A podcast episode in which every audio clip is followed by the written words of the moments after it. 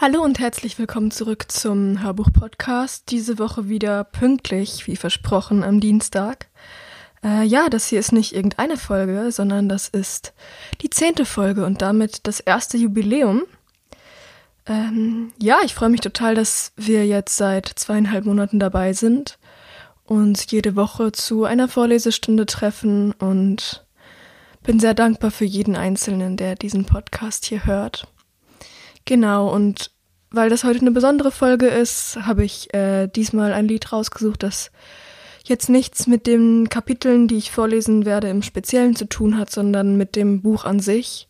Und zwar ist es ein Lied, das mich äh, ja seit seit ich angefangen habe, dieses Buch zu schreiben und eigentlich auch schon vorher ähm, total inspiriert hat, also die gesamte Geschichte auch so ein bisschen mitgeprägt hat. Und das ist das Lied This is War von 30 Seconds to Mars. Genau. Und damit würde ich jetzt auch ins Vorlesen starten. Wie gesagt, ich freue mich riesig, dass ihr dabei seid und wir hören uns gleich wieder. Kapitel 22 Um die Überreste der gefallenen Kanrota kümmern sich der Regent und die Offiziere. Laut Michael schaffen sie die Asche und die verbrannten Knochen zum Fluss, wo sie sie den Fluten übergeben und auf die letzte Reise schicken. Und die verkohlten Wimpo-Körper verschwinden in einem Massengrab im Wald. Als Drea weiß, dass ihre Arbeit getan ist und sie endlich die Gelegenheit bekommt, sich zu waschen und umzuziehen, fühlt sie sich wie ein neuer Mensch. Eine kleine Hochstimmung überkommt sie. Sie hat es geschafft. Sie hat die erste große Prüfung hier draußen überstanden. Vielleicht ist ihr Ziel, einen dauerhaften Platz in den Reihen der Kanrota zu erhalten, gar nicht so unerreichbar. Beim Abendessen sitzt sie mit Michael zusammen, ohne seine Freunde oder Angus in greifbarer Nähe, und sie beide sind einfach nur glücklich, gemeinsam hier sein zu können, zu spüren, wie Reis und Bohnen ihre ausgehungerten Mägen füllen, und zu wissen, dass sie endlich wieder eine Familie sind. Drea genießt die Ruhe und Zuverlässigkeit, die ihr Bruder ausstrahlt, und fühlt sich zum ersten Mal seit langer Zeit, als wäre sie zu Hause.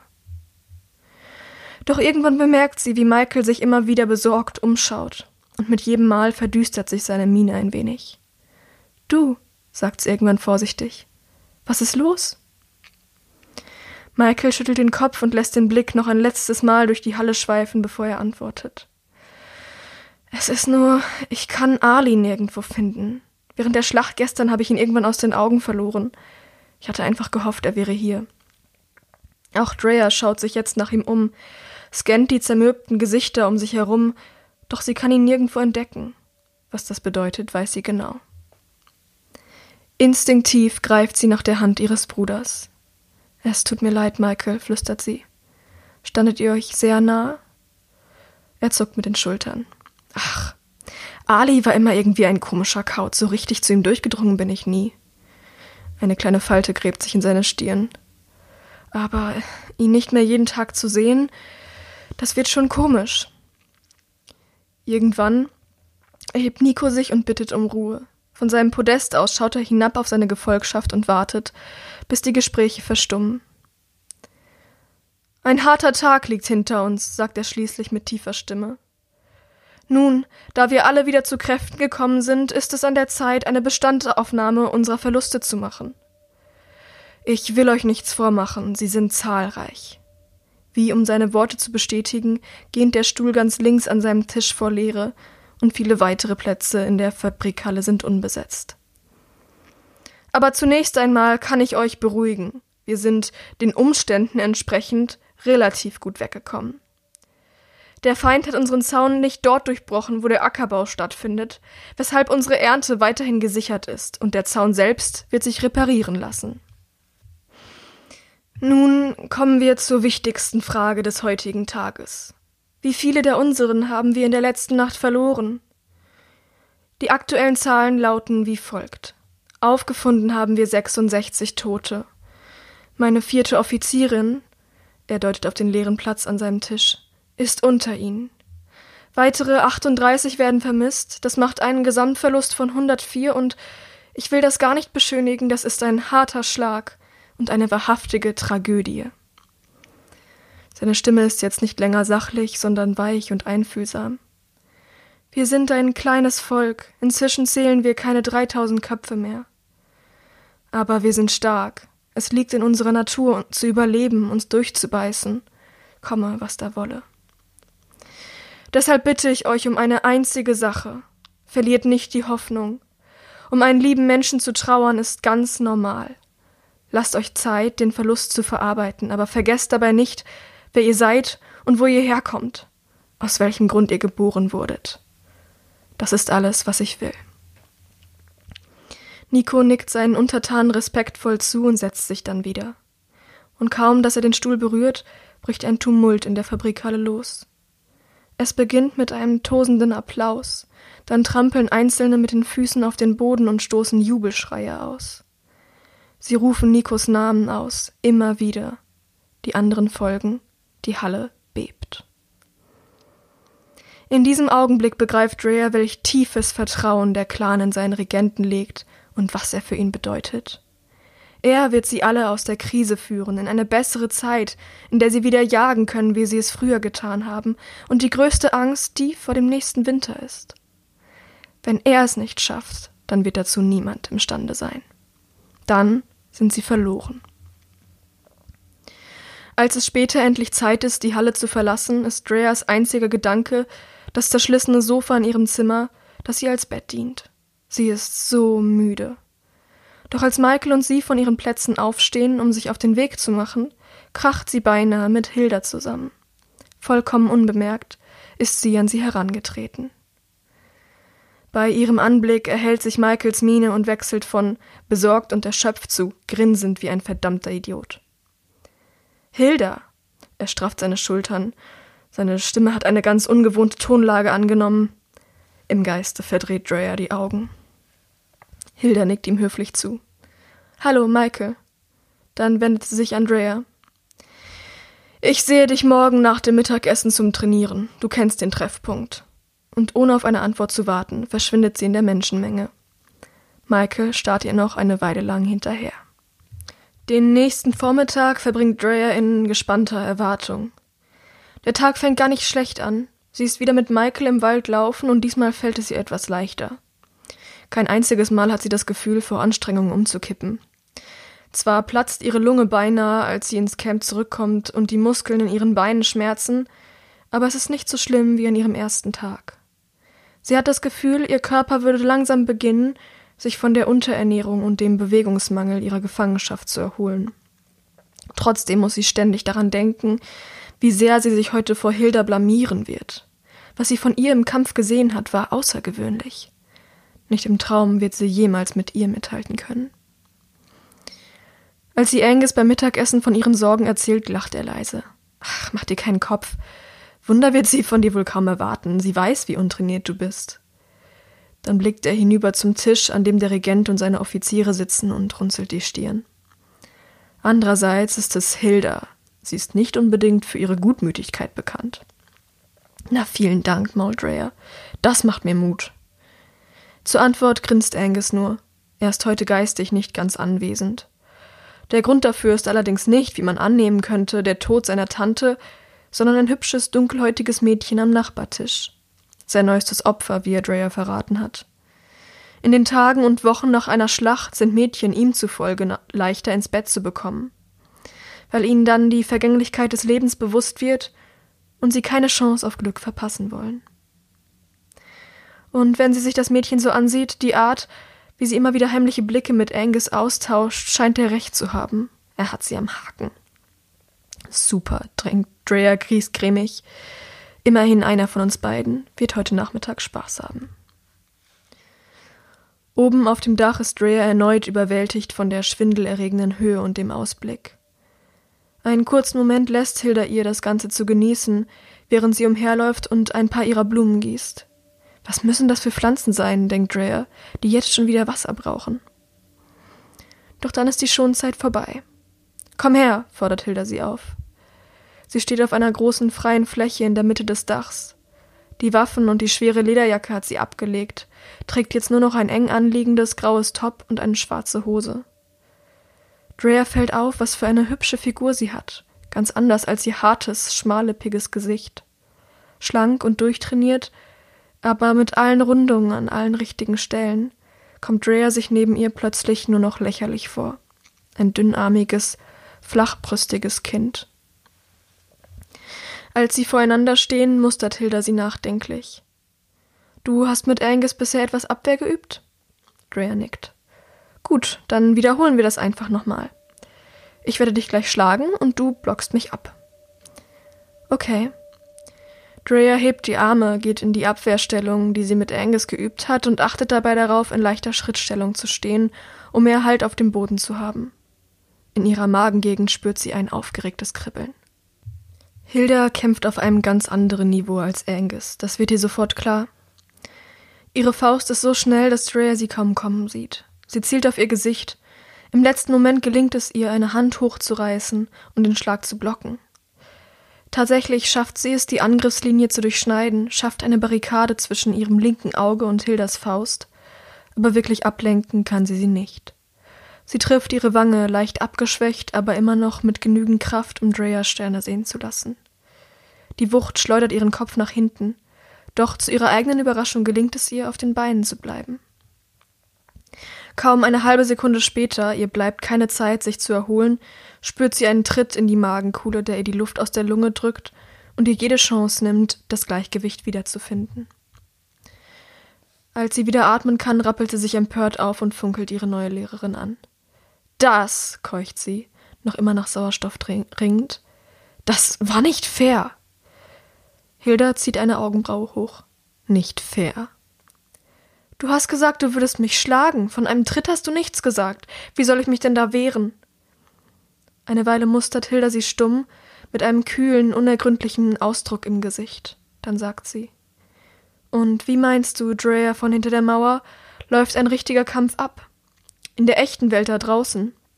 Wenn du mitten in einer Schlacht steckst, machst du mit deinem Gegner dann auch vorher Regeln ab? Sagst du ihm: Tritte sind heute aber nicht erlaubt, ich habe letzte Nacht nicht gut geschlafen? Darum geht es doch gar nicht, ruft Drea. Wir sind hier schließlich nicht in der echten Welt, wie du es nennst, sondern im Training. Hilda schaut sie bloß an und hebt erneut eine Augenbraue, als würde sie warten, ob Drea noch etwas zu sagen hat. Als von ihr aber nur ein beleidigter Blick kommt, verkündet sie Zweite Runde. Pass diesmal besser auf deine Körpermitte auf. Es folgt ein Schlag, der wie der erste auf Dreas linke Gesichtshälfte zielt. Diesmal gelingt es ihr sogar, die Wucht ein wenig weiter abzuschwächen als letztes Mal, und gleichzeitig achtet sie darauf, ihre tieferen Körperregionen mit dem anderen Arm zu schützen, wobei sie sich nicht sicher ist, ob sie überhaupt ansatzweise genug Kraft hat, um irgendetwas gegen Hildas Mördertritt auszurichten. Doch diesmal ändert ihre Trainerin die Taktik. Dreas Gesicht ist nun vollkommen umgeschützt, der linke Arm ausgenockt vom ersten Schlag, der rechte nicht länger in der üblichen Abwehrhaltung und statt zum Tritt anzusetzen, lässt sie ihre zweite Faust nach vorne schnellen. Sie trifft ihr Ziel ungebremst, was Drea nicht zu Boden bringt, aber höllisch wehtut. Damit ist ihre Verteidigung zerstört und ein leichter Stoß vor den Brustkorb reicht, um sie ins Staucheln und schließlich zum Fallen zu bringen. Aua, verdammt, flucht sie und betastet vorsichtig die schmerzende Stelle, als sie auf dem Boden liegt. Dann faucht sie. Wir haben es alle verstanden. Du bist eine ganz tolle Kriegerin. Kannst du mir jetzt zeigen, wie ich mich ordentlich verteidige, statt mich immer nur umzuschmeißen? Langsam schüttelt Hilda den Kopf.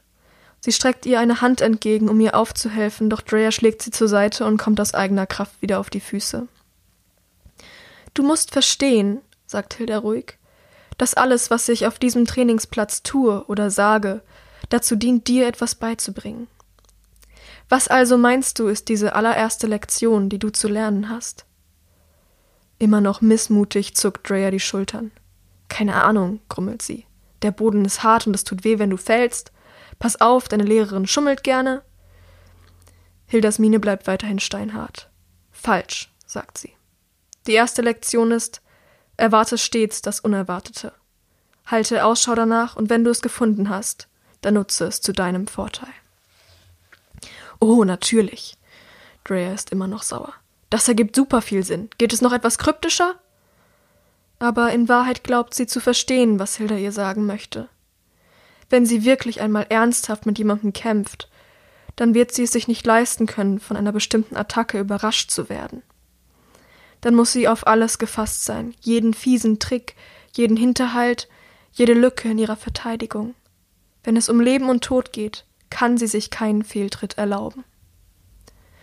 Die Einsicht in ihrem Blick entgeht Hilda nicht. Na, wieder beruhigt? fragt sie leicht amüsiert. Können wir weitermachen? Die nächsten Angriffe sind leider kein bisschen weniger offensiv. Es gelingt Drea zwar meist ein, zwei Aktionen abzuschwächen, aber lange kann sie sich nie auf den Beinen halten. Nach einigen Minuten in der Rolle des menschlichen Boxsacks, als sie zum siebten Mal auf dem Rücken landet, dauert es eine Weile, bis sie wieder auf die Beine kommt. Es ist okay, keucht sie schließlich. Ich habe es begriffen. Ich muss das Unerwartete erwarten. Kannst du jetzt bitte aufhören, mich zu vermöbeln? Hilda verschränkt die Arme vor der Brust und wartet geduldig, bis Drea ihre einzelnen Körperteile so weit sortiert hat, dass sie wieder gerade stehen kann.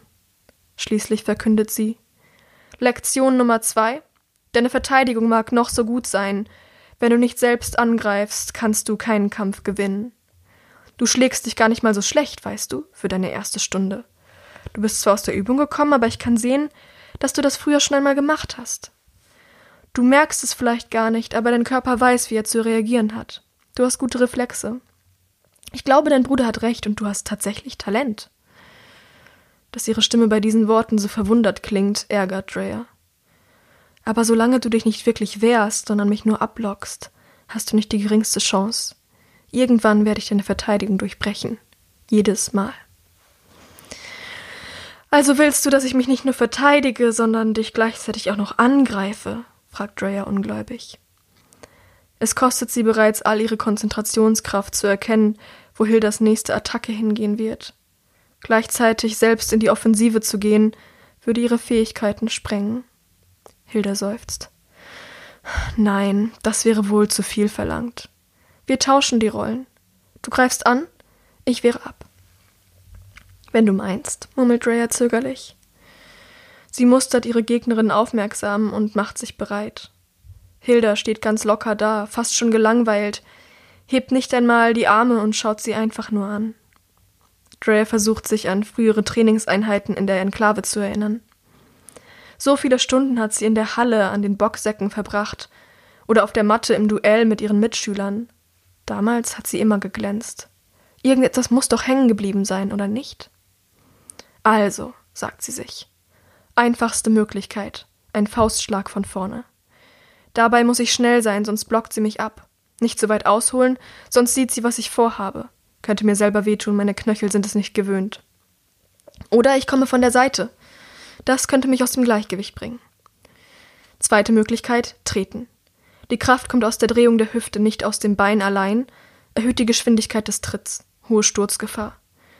Oder ich versuche ihr hinter die Achillessehne zu treten und ihre Beine nach vorne zu reißen, dann fällt sie. Wieder hohe Sturzgefahr meinerseits. Dritte Möglichkeit, Einsatz der Ellenbogen. Kraft wird beim Schlag auf einen einzigen Punkt konzentriert, macht ihn effektiver als mit der Faust, aber schwieriger durchzuführen könnte Platzwunde oder Ohnmacht nach sich ziehen. Vermutlich die einzige Lösung Kombination aus allem. In der Theorie machbar und in der Praxis. Ihre erste Attacke ist ein Faustschlag. Sie zielt auf Hildas Gesicht und versucht dabei, Kraft aus ihrem gesamten Körper zu ziehen, ohne preiszugeben, was ihr Ziel ist. Doch das misslingt ihr kläglich. Tatsächlich hätte sie kaum einen schwächeren Hieb austeilen können. Es fühlt sich ein wenig an, als wäre ihr Arm aus Gummi als Hilda, die ihre Absichten sofort durchschaut, ihn mit Leichtigkeit blockt. Sofort holt Drea aus zu einem zweiten Angriff mit der anderen Faust, doch beinahe im selben Augenblick liegt sie wieder auf dem Boden. Als hätte Hilda ihre Gedanken vorhin gelesen, hat sie den Trick mit der Achillessehne angewandt und sie so zu Fall gebracht. Zu langsam, sagt sie nur und hilft ihr wieder auf die Beine. So geht es weiter. Keine von Dreas Attacken dringt zu ihr durch, Sie wehrt sie ab wie lästige kleine Fliegen, die zwar ein wenig nerven, aber nicht wirklich bedrohlich sind, die man, wenn man es nur wollte, genauso gut ignorieren könnte. Drea kämpft und kämpft, tritt, schlägt, zerrt an ihr. Doch was sie auch tut, keinen einzigen Erfolg kann sie erzielen. Als sie so verzweifelt ist, dass sie kurz davor steht, Fingernägel und Zähne einzusetzen, unterbricht Hilda die Übung. Wie viel Zeit vergangen ist, kann Drea nicht sagen. Sie hat sich in Rage gekämpft. Schweiß läuft ihr in den Nacken. Genug, sagt Hilda mit ruhiger Stimme. Du machst zu sehr Gebrauch von deiner Wut, ganz ohne Technik, wie ein Kind. Jetzt reicht es aber mal. Drea spürt, wie ihr die Zornesröte in die Wangen schießt. Wenn das so ist, presst sie zwischen den Zähnen hervor. Warum bringst du mir da nicht etwas bei, statt immer nur blöde Kommentare zu machen? Mehr und mehr verliert sie den Spaß an dieser Stunde. Vielleicht war das Ganze doch keine gute Idee. Überrascht hebt Hilda die Augenbrauen. Ich wollte dich nicht kränken. Ich hab doch schon gesagt, du hast Talent. Das muss aber geformt werden, und weil das bisher nicht geschehen ist, kämpfst du wie ein Kind. Das ist eine Tatsache. Aha, macht Drea. Besänftigt ist sie nicht, aber sie kann in Hildas Sturmaugen erkennen, dass sie es wirklich so meint. Sie hat sie nicht beleidigen wollen. Es ist einfach nur ihre sehr direkte Art, Kritik zu üben. Weißt du was? sagt Hilda. Ich glaube, für heute habe ich dich genug gequält. Es ist schließlich bloß die erste Stunde. Sie deutet hinüber auf die abenteuerliche Konstruktion aus Metallstangen, an der sie ihren ramponierten Boxsack angebracht hat. Im Licht der hochstehenden Sonne leuchtet der Stahl. Lass uns rübergehen, dann zeige ich dir, wie deine Faustschläge effektiver und härter werden. Das kannst du heute Nachmittag allein üben, und morgen treffen wir uns wieder und du zeigst mir, was du gelernt hast. Kapitel 23 Eine rote Sonne versinkt über den Dächern der Enklave, als Herrick den Marktplatz erreicht. Von den Ständen der Händler ist nichts mehr zu erkennen. Etwas früher als normal hat man sie beiseite geräumt, um Raum zu schaffen für die Trauerfeier, die hier in wenigen Momenten stattfinden wird. Auf der Nordseite des Platzes, direkt anschließend an die Eingangstreppe des weiß gestrichenen Gerichtsgebäudes, ist ein meterhohes Podest aufgebaut, bühnenartig, mit schwarz glänzendem Samt ausgekleidet. In seiner Mitte steht ein stählernes Rednerpult mit eingebautem Mikrofon. Dahinter hat man einen der größten Bildschirme der Enklave platziert, von dem nun das Porträt einer stolzen, lächelnden Ayla Winters auf die Feier herableuchtet. Sie sieht nicht aus wie jemand, der sich das Leben nehmen würde, denkt Tarek. Der Platz ist schon gut gefüllt, er schätzt an die tausend Besucher. Ein Großteil von ihnen scheint dem oberen Distrikt anzugehören. Er entdeckt viele Uniformen, aber auch einige schwere, festliche Kleidungsstücke. Die Farben sind dabei größtenteils dunkel gehalten. Niemand wagt es, zu einem Ereignis wie diesem in roter Spitze oder Glitzer zu erscheinen. Hier und da blinkt ein einfacheres Kleidungsstück aus der Menge hervor, das Arbeitshemd eines Bauern oder der Blaumann einer Mechanikerin. Allerdings stellt das eher die Ausnahme dar. Als ihm jemand von hinten die Hand auf die Schulter legt, fährt Herrick zusammen und dreht sich um. Sein Bruder lächelt ihm unsicher entgegen. Er trägt zerschlissene Hosen und ein abgetragenes graues Oberteil. Hey, sagt er, wusste ich doch, dass ich dich hier treffen würde. Überrascht erwidert Herrick sein Lächeln. Ein Moment lang überlegt er, ob er ihn zur Begrüßung umarmen sollte, wie man das nun einmal so macht mit Familienmitgliedern, aber das kommt ihm dann doch ein wenig zu viel vor. Schließlich haben sie erst vor ein paar Tagen wieder angefangen, miteinander zu sprechen. Mit dir habe ich hier ja überhaupt nicht gerechnet, ruft er stattdessen. Was tust du denn hier? Hamish zuckt mit den Schultern. Diese Trauerfeier ist doch offen für alle, oder nicht? Er schaut sich um und seufzt. Aber ich verstehe, was du meinst. Nicht besonders viele Agrarer zu finden, was? Was dein Kommen umso mehr ehrt.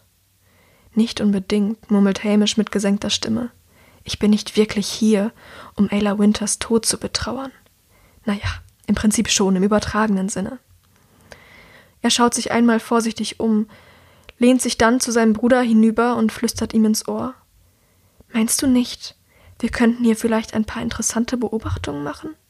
Hinweise dafür finden, wer hinter der ganzen Geschichte steckt, wenn wir nur die Augen aufsperren? Darüber habe ich tatsächlich auch schon nachgedacht, antwortet Herrick ebenfalls im Flüsterton. Andererseits wäre es auch ganz schön dumm, sich hier jetzt auffällig zu verhalten, wenn man etwas damit zu tun hat, oder?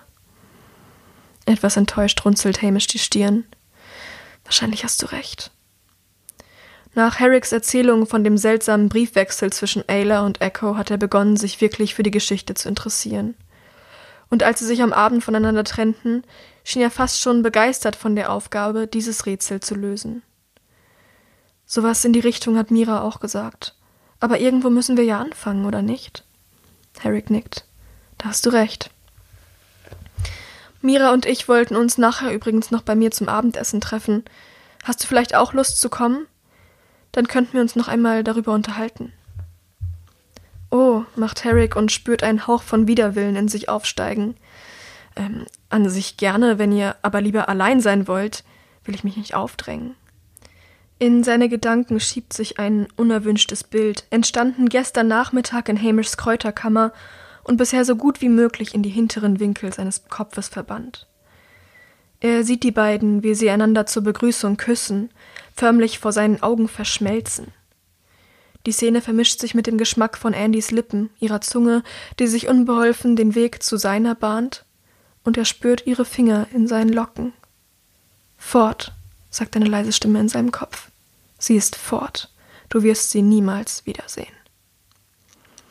Er versucht den Gedanken abzuschütteln, zurückzukehren in die Gegenwart, doch so richtig will ihm das nicht gelingen. Als Hamish ihm antwortet, sieht er Andy noch immer fallen, sieht, wie das tosende Wasser ihren Körper verschlingt und nicht wieder freigibt. Ach Quatsch, du drängst dich doch nicht auf. Ich hab dich doch eingeladen. Ich würde gern noch einmal über die ganze Sache mit der Richterin nachdenken, und je mehr Köpfe dabei helfen, desto besser. Etwas verlegen tritt er von einem Fuß auf den anderen. Aber wenn du keine Lust hast. Herrick zwingt sich zu einem Lächeln. Doch, natürlich habe ich Lust.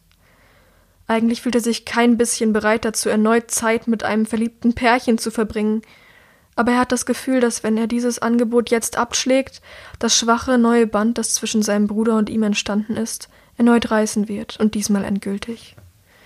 Ich komme gerne. Gut, sagt Hamish und lächelt. Ja, sagt Herrick. Dann fällt ihm auf die Schnelle nichts mehr ein, worüber sie sprechen können. Einen Moment lang stehen sie so voreinander, beide hektisch, nach einem Gesprächsthema suchend, bis Herrick schließlich den Mund öffnet, um eine belanglose Bemerkung über das Wetter zu machen.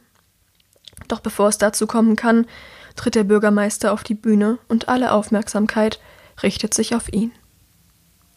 Halt die Augen auf, flüsterte Hamish noch schnell. Dann beginnt die Trauerfeier. Liebe Bürgerinnen und Bürger der Enklave, halt die elektronisch verstärkte Stimme des Bürgermeisters über den Platz. Mit ernster Miene steht er in seinem schwarzen Anzug am Rednerpult, lässt die dunklen Augen über die Menge gleiten, das Bild von Ayla im Rücken. Der Bartschatten ist aus seinem Gesicht verschwunden, trotzdem wirkt er noch immer müde. Wir haben uns heute hier versammelt, um unsere geschätzte Richterin zu betrauern. Nach einem, wie wir nun erfahren haben, langen Leidensprozess hat sie sich entschlossen, den Weg der Lebenden nicht weiter zu gehen. Ich denke, ich spreche für Sie alle, wenn ich sage, dass dieser Verlust ein tiefes Loch in unsere Gesellschaft reißt. Bevor wir uns mit unserem Abschied beginnen, bitte ich deshalb um eine Schweigeminute im Andenken an Ayla Winters und alles, was sie für uns getan hat. Mit diesen Worten tritt er wieder einen Schritt vom Rednerpult zurück, sendet ein respektvolles Nicken in Richtung seiner Zuhörer, schließt die Augen und senkt den Kopf. Stille breitet sich aus. Statt seinem Beispiel zu folgen, blicken die Zwillinge sich verstohlen um. Sie sind relativ weit am Rand des Geschehens, wo die Leute nicht ganz so dicht gedrängt stehen wie in der Nähe der Bühne, was ihnen hilft, einen besseren Überblick zu bekommen.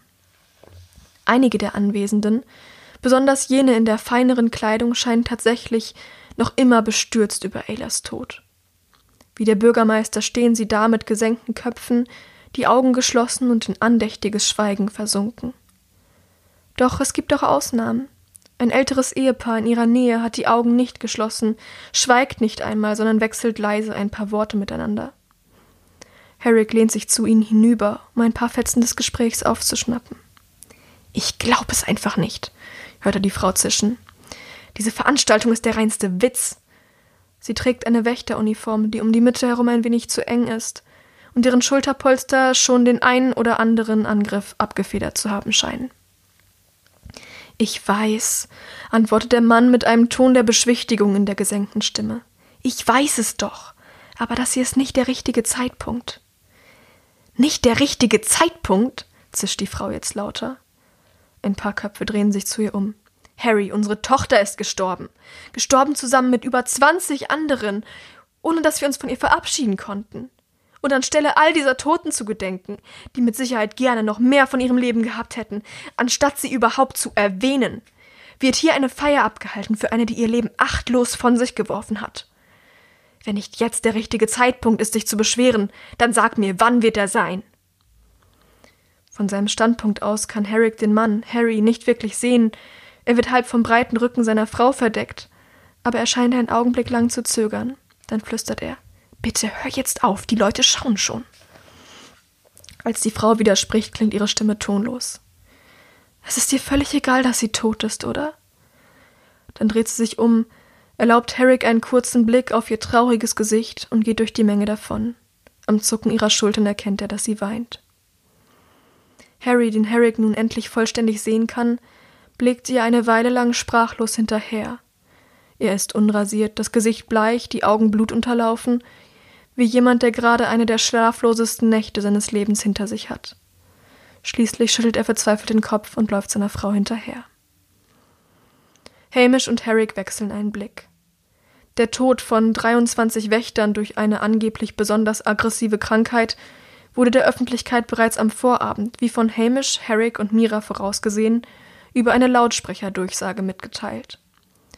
Nähere Informationen darüber, was für eine mysteriöse Art der Infektion das gewesen sein soll, wurden nicht ausgegeben. Nur die Versicherung, dass die Gefahr nun vorüber sei und es keine weiteren Opfer geben würde. Was Herrick ebenfalls nicht besonders überrascht hat. Aber wie es nun scheint, hat man sich nicht einmal für die engsten Angehörigen eine kreativere Lüge ausgedacht. Und offenbar fangen die nun an, sich ebenfalls Fragen zu stellen. Nachdem die Schweigeminute vorüber ist, nimmt der Bürgermeister die Zeremonie mit ein paar weiteren einleitenden Worten wieder auf. Die Feier besteht aus Reden von engeren oder ferneren Bekannten Eilers, allesamt aus dem höchsten, mächtigsten Regierungsblock stammend. Alle Redner betonen, wie nah sie der Richterin standen und wie sehr sie sowohl ihnen persönlich als auch der ganzen Gesellschaft in Zukunft fehlen wird. Der eine oder andere verdrückt eine Träne, mehrmals wird betont, was für eine starke Person sie war, wie sie sich hocharbeitete im Regierungsdistrikt, obwohl sie aus einer Familie Industrieller stammte. Währenddessen im Hintergrund auf dem Leuchtbildschirm mehrere Bilder von ihrem Wechsel, Porträtaufnahmen zu unterschiedlichen Zeiten ihres Lebens alle allein, alle mit demselben leicht herablassenden, kühlen Blick. Ein Gesicht beinahe identisch mit Andys, doch so unendlich fremd. Nur auf einem einzigen Bild wird sie abgebildet mit ihren zwei Schwestern. Angeblich stammt es von Aylas zwölften Geburtstag, nur wenige Wochen vor dem Unglück. Die älteste Schwester, Shay, zu diesem Zeitpunkt vielleicht 15, steht in der Mitte und hat die Arme um Ayla und Tulsa, die zweitälteste, gelegt. Sie stehen auf dem Marktplatz und die Sonne scheint hinunter auf ihr dunkles Haar. Sie alle lachen in die Kamera. Es ist das einzige Bild, auf dem Ayla wirklich glücklich aussieht, fällt Herrick auf. Sie wirkt so gelöst, so natürlich, ganz frei von den Fassaden, die sie ein Leben lang um sich herum aufgebaut hat. Insgesamt ist es eine sehr seltsame Veranstaltung.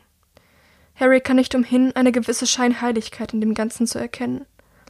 Obwohl die Redner ihre Nähe zu Ayla immer wieder betonen, scheinen sie keine besonders enge Beziehung zu ihr gehabt zu haben. Denn anstatt auf Eigenschaften einzugehen, die sie als Person tatsächlich ausgemacht haben, verwenden sie leere Klauseln wie ehrenvoll, gerecht, verantwortungsbewusst und eine Bereicherung für unsere Gesellschaft. Selbst die haarsträubenden Fakten ihres Lebenslaufs werden irgendwie unpersönlich präsentiert, wirken auswendig gelernt. Niemand scheint wirklich einen Einblick in ihre Gefühlswelt gehabt zu haben. Sie wird in eine idealisierte, aber durch und durch tragische Figur verwandelt, der es eindeutig an Tiefe, an Ecken und Kanten fehlt. Aber wenn Herrick so darüber nachdenkt, fällt es auch ihm schwer, sich an etwas wirklich Persönliches aus Aylas Leben zu erinnern. Klar, Sie war früher immer gut zu ihm, nahm ihn ganz selbstverständlich auf in ihr Haus, wenn Andy ihn nach der Schule mitbrachte.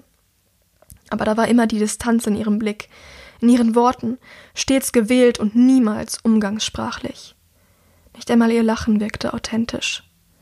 Das einzige Mal, dass Herrick wirklich das Gefühl hatte, mit der echten, wahrhaftigen Ayla zu sprechen, war der Abend vor ihrem Tod. Nach etwa einer Stunde endet die Veranstaltung. Herrick und Hamish warten noch ein paar Minuten darauf, bis die Menschenmenge sich lichtet, bevor sie sich auf den Weg zum Fahrstuhl im Zentrum des Platzes machen. Und ist dir irgendwas aufgefallen? fragt Hamish mit gesenkter Stimme. Harry schüttelt den Kopf. Abgesehen von dem Paar neben uns nicht. Ja, murmelt Hamish, das war schon seltsam. Ob die wohl eine Ahnung haben, dass an der Geschichte etwas faul ist? Bestimmt. Und sie sind sicher nicht die Einzigen. Etwas nervös spielt Herrick mit seinem Waffengürtel. Aber lass uns später darüber sprechen, flüstert er schließlich. Hier gibt es zu viele fremde Ohren. Hamish nickt und den Rest des Weges zum Aufzug legen sie in einem leicht unbehaglichen Schweigen zurück. Dass ihnen jemand folgt, merken sie nicht. Erst als sie beim Wächter am Schacht ihre Ausweischips abgeben, unterste Ebene Agrardistrikt sagen und ein Dritter es ihnen gleich tut, heben sie erschrocken ihre Blicke. Sie schauen direkt in die freundlich blitzenden Augen von Zachary Alpheus, einem allgemein bekannten Gesicht. Er ist mit ziemlicher Sicherheit der einzige Agrarer, der es sich leisten kann, in festlicher Kleidung zu einer Veranstaltung wie dieser zu erscheinen. Alpheus ist der Vorsteher des Agrardistrikts, so etwas wie das Sprachrohr des Volkes zur Regierung. Politisch hat er zwar keine wirkliche Macht, das hat niemand, der genetisch nicht bevorteilt ist, trotzdem muss der Stadtrat ihn anhören, wenn er danach verlangt. Gleichzeitig ist er der oberste Vorgesetzte jedes Bauern. Als sich die Türen zum Fahrstuhl öffnen, zwinkert er den Brüdern zu. Nach ihnen, sagt er dann. Während der Luftneutralisation stehen die drei stumm nebeneinander. Hamish wirft immer wieder neugierige Blicke zu Zachary hinüber. Dann räuspert er sich schließlich verlegen und sagt: Distriktvorsteher Elphius, was führt Sie hinunter zu uns Kräuterbauern? Zachary schenkt ihm ein für Herricks Geschmack etwas zu herzliches Lächeln. Aber, aber, antwortet er mit weicher Stimme. Die Kräuterbauern mögen eine sehr kleine Gemeinschaft bilden, doch sind sie trotzdem ein Teil des Distrikts, dessen Schutzbefohlener ich bin. Da ist es doch ganz selbstverständlich, dass ich ihnen ab und zu mal einen Besuch abstatte, oder nicht? Überrascht hebt Hamish die Augenbrauen, geht aber nicht weiter darauf ein, weil der Aufzug die unterste Ebene der Enklave erreicht hat und ruckartig abbremst. Die Tür öffnet sich und vor ihnen liegt das gläserne Labyrinth der Kräuterkammern. Als sie aussteigen und sich auf den Weg zu Hamishs Wohnung machen wollen, hält Zachary Herrick am Ärmel seiner Uniform fest. Wächter Thornburg, sagt er freundlich, ohne ihn dabei loszulassen. Wir sind einander noch nicht vorgestellt worden, habe ich recht? Ich muss sagen, Sie sind Ihrem Bruder wirklich wie aus dem Gesicht geschnitten. Ähm, Herrick macht Herrick unschlüssig. Danke, wir sind Zwillinge. Zachary lehnt sich ein Stück näher zu ihm heran und senkt verschwörerisch die Stimme. Man sagt, Sie ließen sich in den letzten Tagen wieder öfter im Agrardistrikt blicken. Haben Sie etwa Sehnsucht nach den guten alten Zeiten als Bauernjunge? Ein leichtes Unbehagen breitet sich in Herricks Magen aus, ohne dass er genau sagen kann, warum. Na ja, hier unten lebt schließlich meine Familie. Hier bin ich geboren, das wird wohl immer irgendwie mein Zuhause sein. Natürlich wird es das. Zachary zwinkert ihm ein weiteres Mal zu. Und Sie sind natürlich weiterhin herzlich willkommen in diesem Distrikt, auch wenn Sie nun einem anderen angehören. Endlich lässt er Herrick wieder los. Ich wünsche Ihnen beiden einen schönen Abend.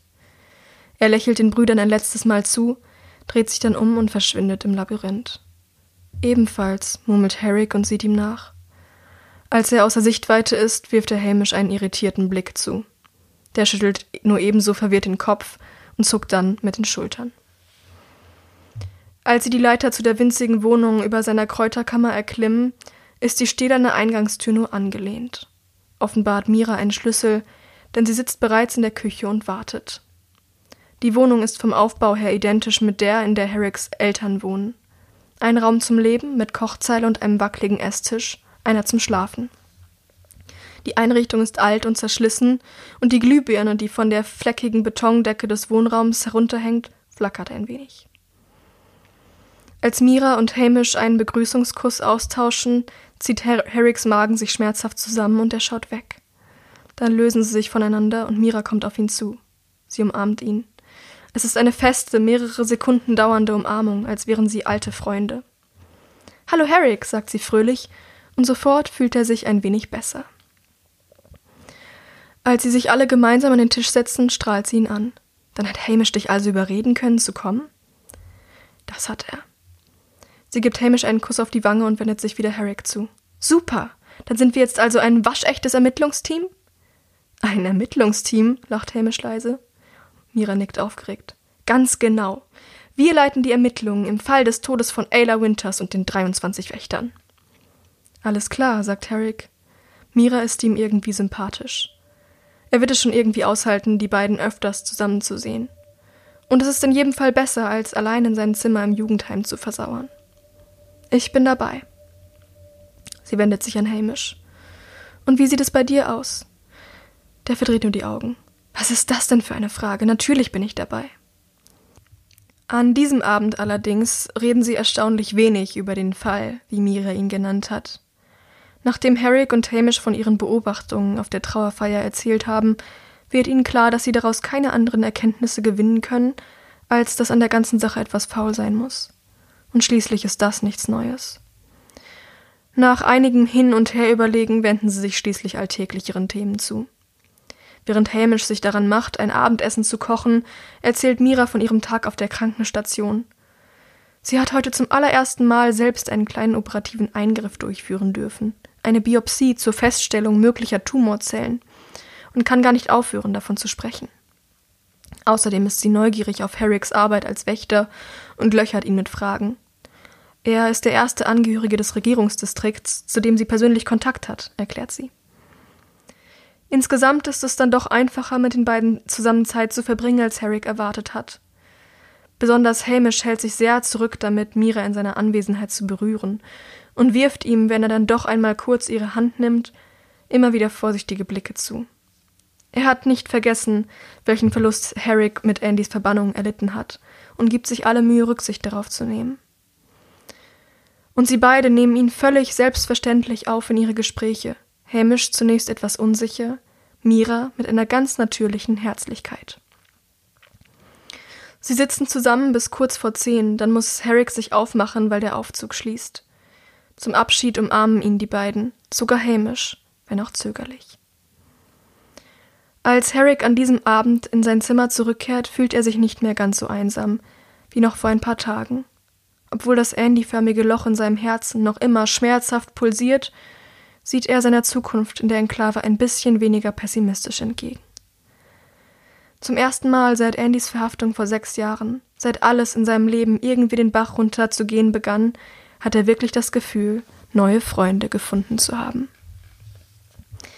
So, damit ist das Kapitel 23 beendet. Wir sind am Ende der Jubiläumsfolge angekommen. Ich hoffe, sie hat euch gefallen. Ich wünsche euch eine schöne Woche und wir hören uns nächsten Dienstag wieder. Bis dann.